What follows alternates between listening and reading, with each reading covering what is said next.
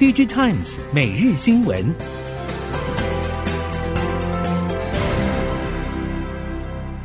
听众朋友您好，欢迎收听 DigiTimes 每日新闻，我是袁长杰，现在为您提供今天科技产业的新闻重点。首先带您看到，荷兰政府正计划宣布扩大出口管制，进一步限制向中国出口半导体设备。相关公告预计最快将在六月底七月初发布。彭博引述消息人士说法，这一些限制预计不会提及中国或艾斯摩尔等特定实体，但是预计会限制包括艾斯摩尔制造的深紫外光 DUV 曝光机台在内的高科技设备的销售。根据彭博报道，这一些限制预计将阻挡包括 TwinScan Next 两千 I。Next 二零五零 i 和 Next 二一零零 i 等机种向中国出货，这些型号都是浸润式 DUV 机种。从二零一九年起，艾斯摩尔已经被荷兰政府禁止向中国公司出售最尖端的极紫外光 EUV 设备。尽管美日荷三国联手围堵中国半导体设备供应，早在今年初各国官员首肯之下，已经几乎成型。但是从艾斯摩尔的企业观点来说，执行长 Peter Wannick 长久以来就主张，美国主导的书中出口管制措施，最终可能会促使中国开发出自主化先进晶片设备技术。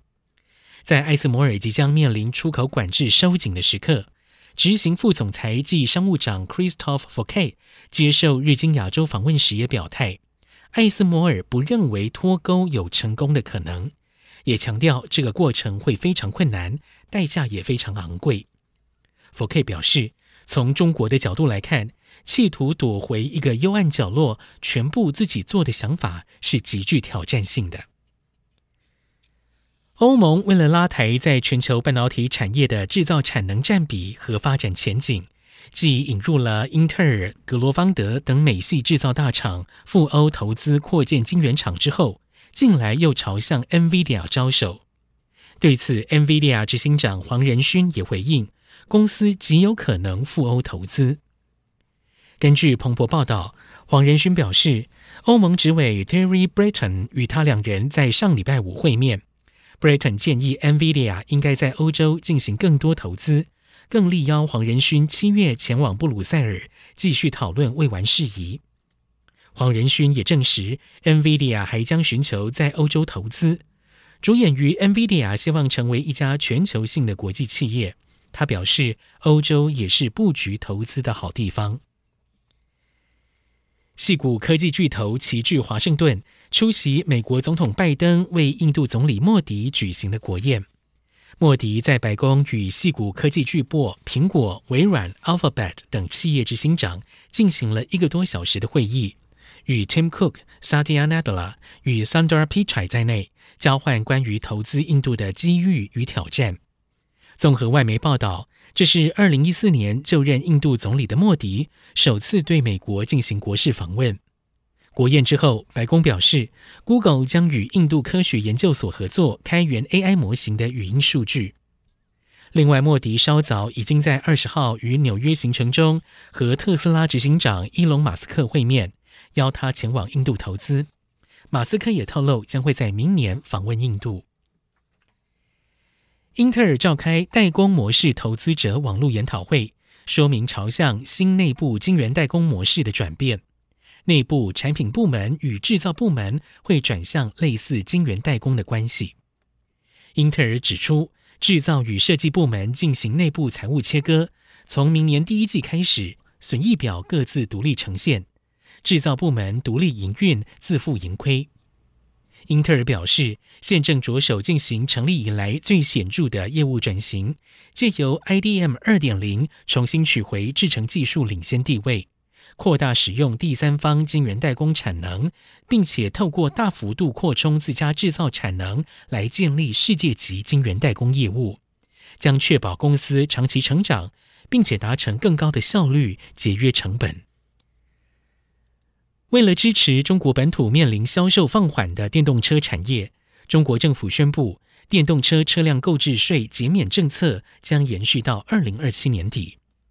彭博报道，最近几个月，中国政府资深官员做出了一连串承诺，要支持汽车产业，尤其是电动车。而中国财政部、税务总局和工信部联合发布了关于延续和优化新能源汽车车辆购置税减免政策的公告。原本实施到今年底的新能源车减免车辆购置税，再延长四年到二零二七年底，减免力度分年度逐步退出。